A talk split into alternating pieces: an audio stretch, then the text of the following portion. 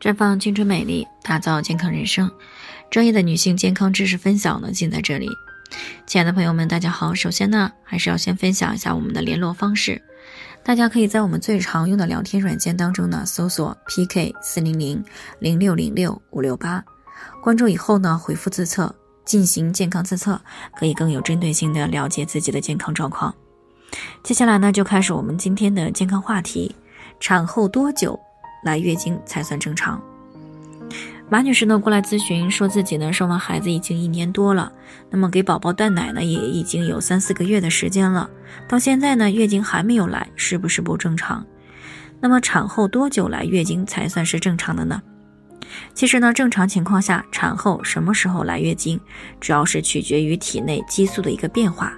那如果泌乳素下降的比较快，体内的激素水平基本上恢复到了没有怀孕之前的状态，那么离来月经也就不远了。所以呢，如果不哺乳的话，大多数宝妈通常会在产后三个月以内呢就会来月经。那临床当中最快的就是产后六周就来了月经，而对于纯母乳喂养的宝妈呢，绝大多数在三到六个月以内是不会来月经的。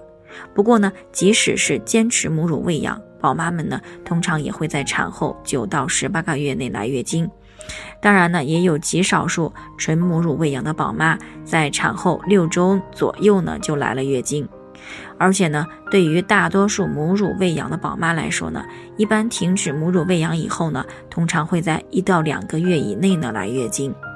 但是如果是母乳加配方奶粉的方式混合喂养，那么月经恢复的时间呢，会比纯母乳喂养的妈妈呢要早一些。所以呢，有的混合喂养的宝妈呢，在产后六到十二周就开始来月经了。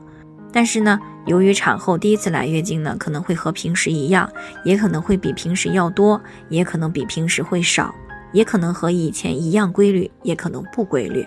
那么，特别是还在母乳喂养的宝妈呢，更容易这样。所以呢，不少宝妈很难判断隐私部位的出血是来了月经还是产后排出的恶露。其实呢，我们可以从两个方面来进行区别和判断。第一个呢，就是看流血的多少啊，看是否接近以往的月经量。如果是流血量比较多啊，颜色呢也比恶露要红，比恶露要深，那么来月经的可能性就比较大了。第二呢，就是看时间啊，如果出血停止一个月以后又来了，那么十有八九就是月经了。那刚才我们也讲了，哺乳期之所以不来月经，主要是因为受到哺乳的影响，宝妈体内的孕激素水平比较高，从而呢抑制了月经的到来。所以呢，如果已经给孩子断奶两到三个月了，没有哺乳的刺激，月经还没有来，那么宝妈们就要注意了。通常情况下呢，造成这种结果的常见原因主要有三种：第一呢是哺乳期再次怀孕了；第二呢就是存在宫腔粘连的问题。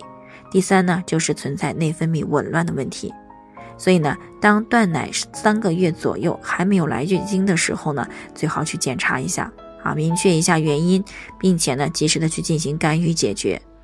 那最后呢，还是再一次的提醒一下新手宝妈们，虽然哺乳期间呢排卵的概率不大，但是偶尔也会出现哺乳期排卵的现象，所以呢，在哺乳期同房的时候，一定要做好避孕工作。不然是有会怀孕的风险的。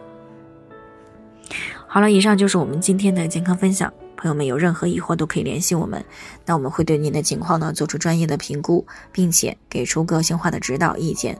最后呢，愿大家都能够健康美丽常相伴。我们明天再见。